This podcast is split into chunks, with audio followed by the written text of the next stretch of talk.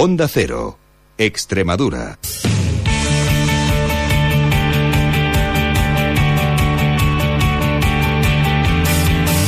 Onda Deportiva Extremadura. Juan Romero.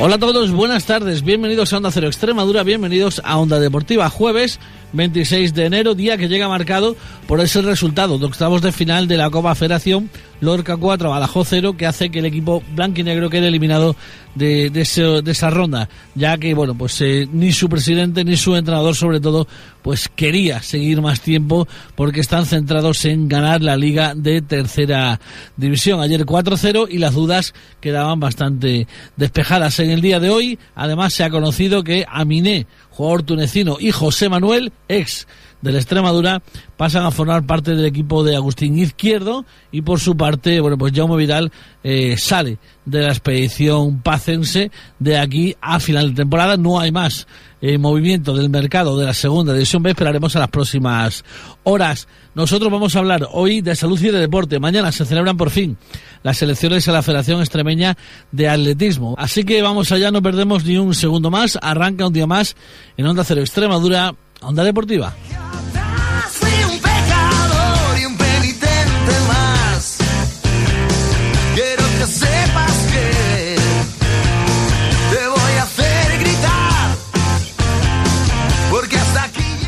Pues eh, vamos ya al contenido ¿no? De, este espacio de salud y deporte, de este espacio dedicado al mundo del atletismo. Y en el día de hoy tengo al presidente de la Federación Extremeña de Atletismo, Paco Carrapiso. Paco, buenas tardes. Hola, buenas tardes, ¿qué tal estamos? Bueno, pues eh, te saluda ya Paco Rivero, eh, mi compañero, monitor nacional de, atletismo, presidente del Club Atletismo Mérida, que bueno, cada semana pues nos trae, nos trae un contenido diferente. Hola Paco, ¿qué tal? Hola, buenos días Paco, ¿qué tal? ¿Cómo va la vida? Bueno, aquí esperando a escucharte a ver qué tal. Bueno, eh, mm, Paco Rivero, 24 eh, horas para que se celebren estas eh, elecciones a la Federación Extremeña de Atletismo. si se realiza un proceso limpio y bueno, como todo el mundo deseamos y que de una vez por todas pues ya podamos pues ver qué personas son las que van a dirigir estos cuatro años por la Federación Extremeña de Atletismo. Una de las personas que se, que se presentan es, bueno, pues el invitado de hoy, Paco Carrapiso. Eh, ¿Qué conocemos? ¿Qué podemos saber un poquito más de él? Bueno, pues Paco Carrapiso, pues lleva eh, un montón de años como presidente de la Federación Extremeña de Atletismo, tomó el relevo en el año 94, si no me equivoco, 94-95 eh, cuando la federación pues estuvo en un tránsito desde que vino desde Valencia de Alcántara a, Cáceres, pues pasó un año por Mérida, es donde eh, tomó el relevo, como bien he dicho antes, y él pues ha trabajado con un equipo que ha tenido desde, desde entonces. ¿Y mm, para qué? Para, pues, bueno, pues de cara a mejorar algunos aspectos. Sí es cierto que ha mejorado bastante, que existen cosas que, que, quizás habría que mejorarlas y trabajar sobre, sobre todo ello, pero bueno, eso para eso lo hemos invitado para que nos cuente, nos hable y nos dé su opinión y bueno, y los conozcamos un poco más. ¿Qué balance, Paco? ¿Qué balance hacemos de la, de la gestión, eh, de su gestión como presidente de la, de la extremeña? Eh, bueno, vamos a ver, el balance, yo puedo hacer un balance, pero fundamentalmente son los hechos. Mira, lo que explicaba Paco Rivero, pues efectivamente la federación pasó por un tránsito difícil, eh, donde prácticamente cerró. Éramos la última federación de todo el concierto nacional en resultados, en, en actividad, en todo, ¿no? Eh, ¿Qué podemos decir eh, del tránsito? Bueno, pues que mm, ha, habido una serie de proyectos muy importantes. Eh, una uno de, una de, de los déficits mm, terribles que tenía el atletismo extremeño era la falta de técnicos. De hecho, cuando me hice cargo de la federación, creo que había eh, no sé si tres licencias de entrenador nacional y alguna no ejercía. Eh, pues eh, digamos que el, hombre renovaba la licencia pues porque le venía bien para su trabajo y por mantenerse conectado con el tema, pero ni siquiera ejercía. Hoy hoy en día pues Paco sabe mejor que nadie que porque él mismo es ya entrenador nacional, pues ahí no sé, prácticamente repartidos por toda la geografía extremeña, entrenadores más se están eh, impartiendo permanentemente. Ahora mismo hay cursos de entrenadores que, que están en marcha aquí en Extremadura con lo cual ese era, digamos, uno de los déficits importantes que hemos cubierto, pero que hay que seguir cubriendo, porque como, como antes también comentaba Paco Libro, que hay que cosas que mejorar. Hombre, es que si no hubiera cosas que mejorar, yo creo que ya mm, sería el momento de decir se acabó. Sin embargo, efectivamente, hay muchísimas cosas que, que mejorar, porque el atletismo es así. No se llega, no se llega a una marca y ya y ya hemos llegado a todo, ¿no? Permanentemente, por muy difícil que sea, siempre se quiere mejorar más. Luego, mm, aparte, aparte digamos, de este tema, pues eh, hubo eh, una apuesta muy seria, una vez que habíamos conseguido reflotar la federación, eh, hubo una apuesta muy seria por el, por el tema olímpico. El tema olímpico mm, en Extremadura ni se olía, vamos. este año creo que hemos tenido cinco atletas con marca mínima para la Olimpiada, dos han conseguido ir, eso no es solamente insólito en Extremadura, sino incluso pocas federaciones a nivel nacional pueden decirlo. Eh, tenemos nuestras carencias, pues lógicamente Extremadura no es una región muy rica, eh, somos estamos eh, muy bajos de población y además tenemos mucha extensión, muy muy diseminado. No es fácil el trabajo, pero sin embargo, bueno, pues ahí tenemos nuestros resultados, ¿no? O sea, como bien te digo, ¿quién nos iba a decir que íbamos a tener un recordman del mundo en lanzamiento de martillo en la categoría junior, como es el caso, por ejemplo, de Javier Cienfuegos, pues eso era totalmente impensable. Pero eh, además el, número de clubes, el número de licencias, los jueces, este año hemos tenido el mejor juez del año nombrado por la Federación Española eh, de Atletismo. Hombre, yo creo que cuando dice el refrán algo tendrás el agua cuando, la, bendicen. Efectivamente. Eh, tocaba celebrarse en 2016 las elecciones, ¿por qué no fue posible? Eh, bueno, vamos a ver, no es que no fuera posible. Las elecciones, lo que dice el reglamento es que hay que convocarlas en el año olímpico, que hay que convocarlas. Nosotros las convocamos, pero parece ser que no hay mucho interés por parte de un grupo opositor ahora en que se celebren las elecciones. Entonces, incluso las que se van a celebrar mañana, estamos pendientes de un hilo, porque no paran de solicitar eh, a las digamos, a las instancias de la Junta de Extremadura que se suspendan, que se suspendan, que se suspendan. Entonces yo no acabo de entender, porque para que pueda haber una nueva Junta Directiva y la Federación siga funcionando, alguien tendrá que gobernarla y para eso se necesitan las elecciones. Eh, eh, efectivamente, por una cuestión eh, de dudosa legalidad, en mi opinión, en mi opinión, el Comité de Garantías Electorales suspendió, o sea, mandó repetir las elecciones. Si no, se hubieran celebrado íntegramente en 2016. Mm. Y digo de dudosa legalidad por lo siguiente. Vamos a ver, lo que dice el reglamento electoral es que un mes antes eh, de celebrarse las elecciones se debe mandar a la Dirección General de Deportes el reglamento electoral.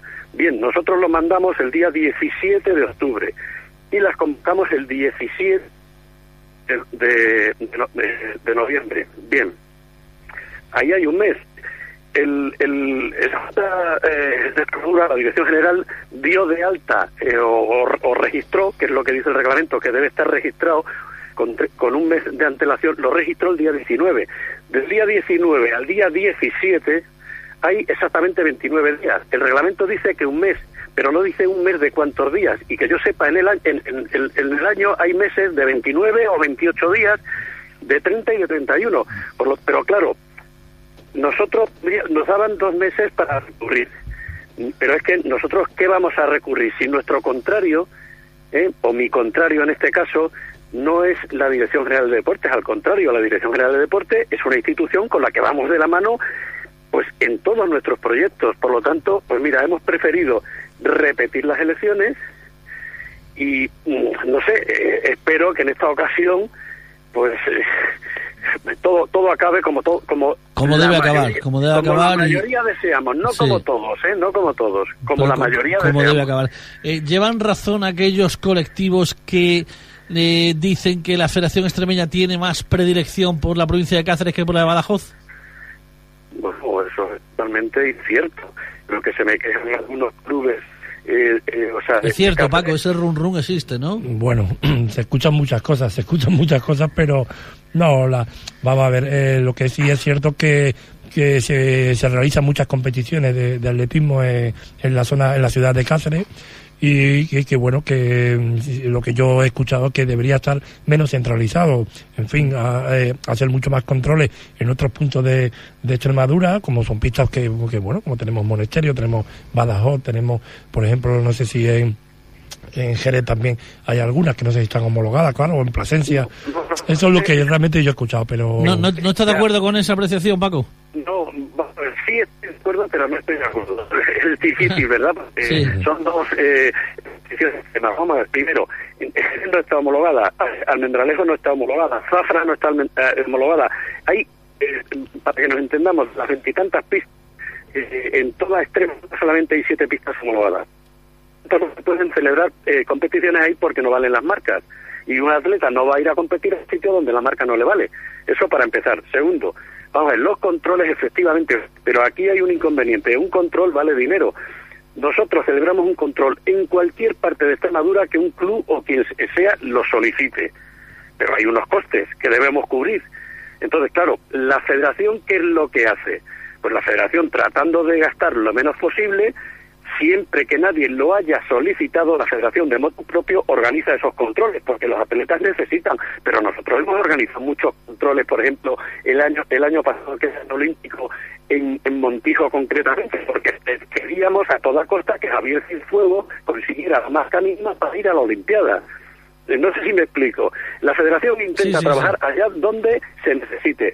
El Club Montijo nos solicitó varios con- y nosotros por, o sea, eh, vamos, la federación no es una oficina con unos empleados. La federación son todos y cada uno de los componentes del atletismo extremeño. Los entrenadores los clubes los etcétera etcétera etcétera incluso hasta los organizadores y las y las instituciones Una Eh. Paco, mm, te Dime. escuchamos, te escuchamos eh, un poquito mal. Entonces vamos a ir con la última pregunta porque también el tiempo es oro en radio y te la va a hacer Paco Rivero y es en función del proyecto porque te vuelves a presentar Eh. junto con, bueno, la candidatura también. Son dos opciones, Lázaro García o Paco Carrapiso. Bueno, ¿cuál es el proyecto que tiene para la próxima legislatura que te quería comentar eh, Paco Rivero? Es cierto, Paco. Nosotros, pues bueno, como todo el mundo, todos los que componemos el atletismo en Extremadura, pues eh, lo que queremos escuchar de, de tu boca, que lo hagas públicamente, qué, qué programa y qué, qué objetivos tienes para, para nuestro atletismo, qué, qué, qué, digamos, qué opciones de mejora nos, nos vas a ofrecer.